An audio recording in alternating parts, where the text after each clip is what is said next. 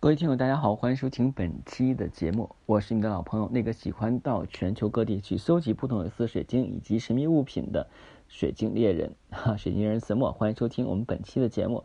呃，同时呢，跟大家告诉一个好消息，暖心的水晶喜马拉雅暖心的水晶也开辟了自己的公众号，然后大家如果是对神秘学感兴趣的话呢，可以关注暖心的水晶公众微信号，学习更多的知识。今天呢，我又怼顾客了，那可能我这毛病又上来了。不能说是恨铁不成钢，真的是觉得有的时候大家会陷入到一些误区，反复的在讲，发现反复很多人在有这样的一个情况，什么情况？就是对于水晶的误解，所有水晶的误解，包括我们珠宝误解，他会觉得，嗯，他当时跟我讲说，老师我要看一些这个能量高的产品，然后的话呢，我给他推荐了一些，他说哎不太通透，我当时就就懵了，其实不是懵了，其实发火了，我说。这个你知道不知道？这个越通透的水晶，它能量未必好。如果是我们按正常来讲的话，大家能不能说一下，就是你们心目中的水晶是什么样子？好像很多人给我的答复是这样的：是通透、美丽、切割面切割非常漂亮，像钻石的那种璀璨光芒，那是要切割面切出来的。钻石开采出来的话是没有那么多切面的，是要人工来切的。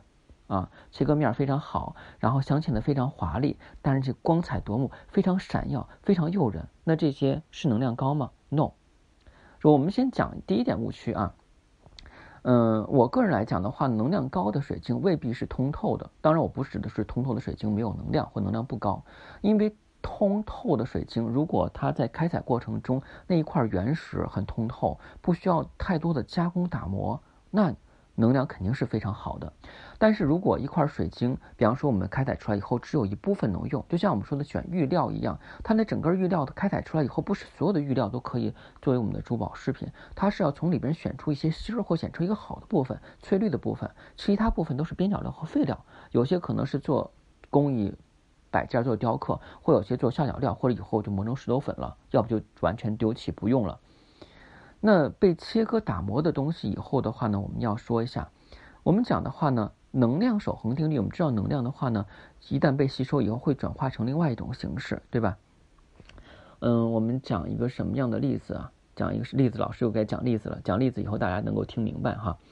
嗯，就就比方说我们这个吹糖人吧，小的时候我相信很多七零八零九零啊，可能都。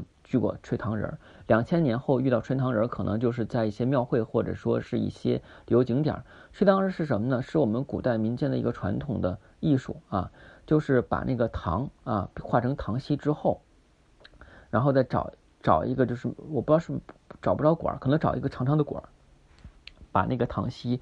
放到管的一头，就像吹泡泡一样，把它吹出来以后的话呢，拿手捏，捏成各种的形状，小动物呀，《西游记》里的孙悟空啊，啊，你什么这个《红楼梦》里的这个，嗯，金陵十二钗呀，捏得惟妙惟肖的，所以小孩们非常喜欢，就觉得很有意思。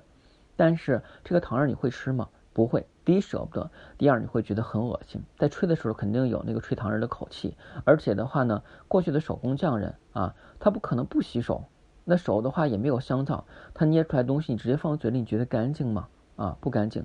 那我反观来说我们的水晶，为啥我讲水晶的时候，第一个要点就是说你们佩戴水晶尽量不让别人摸。水晶是有记忆性的，二氧化硅是有记忆性的，这个无可厚非，没有任何人可以反驳我，这是宇宙的真理啊！你们去搜二氧化硅是不是有记忆性？有记忆性的话呢，它在你别人你触碰的时候和别人触碰的时候，就会吸取一部分的能量，这些能量有好的有坏的，如果帮你。吸蓄负能量的话，你的能量提升。如果别人在触摸时候把他身上的负能量吸走了，那你的这个晶石里边的能量就会混乱。那你戴上以后对你有好处吗？那我就问你一句，那我们现在的话都已经是物质比较发达了啊，当然的话呢也不会存在这种状况。有一天的话呢，突然你家来了个客人，同学也好，亲戚也好，或者是你家的直系亲属也好，忘带牙刷了，说哎呀我要刷牙啊，你们家没有牙刷，我用你的吧，你会让他用牙刷吗？我觉得未必。你说筷子呀、盆碗啊、脸盆啊，可能还行，但牙刷不会有人共用的，对不对？那我们的水晶其实也是这样的情况。当你找到一块很晶剔透的、被打磨很好的、切割非常光滑的，然后雕刻很好的，那你不要考虑能量了，因为它能量几乎是零，因为被消散了。为什么呢？每经过一道手的话，它的水晶能量就会消耗一层，对吧？我觉得这个的话去解释能解释通吧。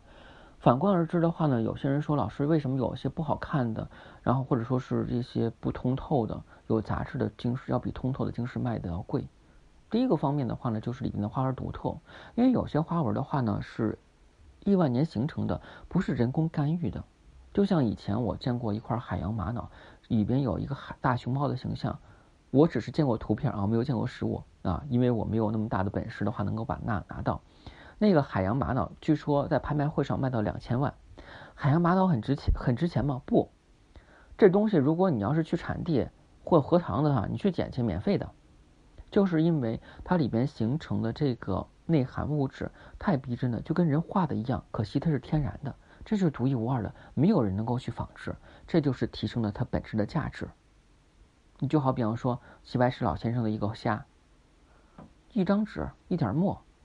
巴掌大小，卖好几百万上千万，为啥？就是因为太好了，他的他的画工很好，而且人是大师。像毕加索画那个东西，很多人看不懂，为啥能卖出天价？这就是物品的一个价值，所以你真的不能够用你的眼光来去衡量。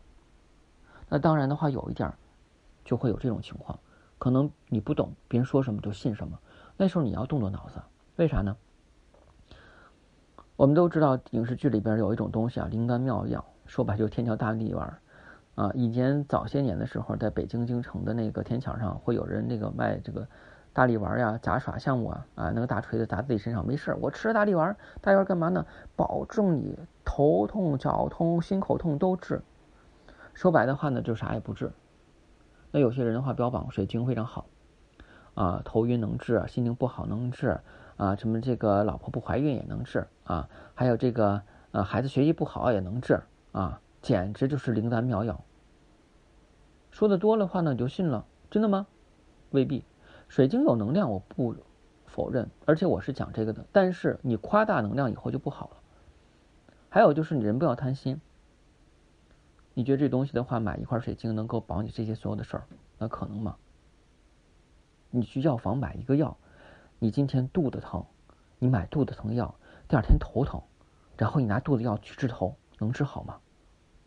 我觉得这个就是一个不识字的人应该有的人生基本常识，对吧？但是就是因为我们很多人学的教育太多了，课程太多了，最后导致我们连基本常识都没有了，这是很可悲的事情。我们要动脑子想想，我们有病治病，但是如果有问题的话呢，不要一时热。我今天的话呢，就发现有一个有一个就是这个有一个听友也好，或者说是有一个顾客也好，跟我说：“老师，我我这么多年买了这些东西的话，花了几十万啊，怎么这个东西好像很很便宜？我怎么买那么贵？”这个东西不好评价，为什么呢？因为不是从我这儿选购的，我不能去说什么。但是有一点，你看看你当时是什么理念去选择的，既然选择的话，你就不要后悔。这东西没有后账一说。就像前两年崖柏卖到几千块钱一克，啊，这都按克卖。现在的话，几块钱都没人要，它是一个跟风性的。但如果说这东西你吃了以后，或者说你用了对身体好，那它的价值远远会超过你的预期。如果你就说的话，我就是想买一个传世的，哎，我就想买个看着玩的，这都没有问题。但你要明确你自己想要什么。人最可悲的是到。很多人临死的时候都不知道自己要干嘛，不知道想要什么，一直浑浑噩的生活。其实这就是很多人没有去找到自己人生方向。我今天录这节目的话呢，可能没有讲太多水晶的具体使用知识，只是一些人生分享。只不过我真的是希望大家在去选择一些物品的时候，能够去知道自己要它干嘛。人不可贪心。既想要便宜的，又想雕工好的，又想着价值连城的，又想对身体好的，可能吗？我都找不到这种东西，更何况你呢？所以我们做事做人都要踏踏实实的，一步一个台阶儿。选身体健康的，我们找身体健康的；选颜值漂亮的，找颜值漂亮的；想让自己的话财富增加的，就找财富增加的。没有任何一个东西，在你不付出努力的时候，就可以达成心愿。而且还没有一个东西的话，你不使用也可以达成心愿。就像我之前讲的例子，有人生病了，买了药，先药苦不吃，我花了钱买药了，我放哪我看着，病能好吗？好不了。还有人得了胃溃疡了，医生给他开药了，说你不能吃辣的啊，胃溃疡非常激辣。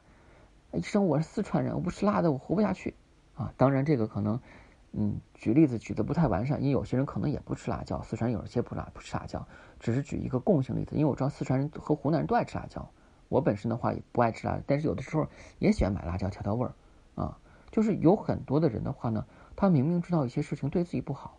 但是为了满足口腹，为了总觉得自己是那个幸运儿，倒霉不在自己身上，他可能就会哎不听医生的话，不听别人的劝去做这些事情。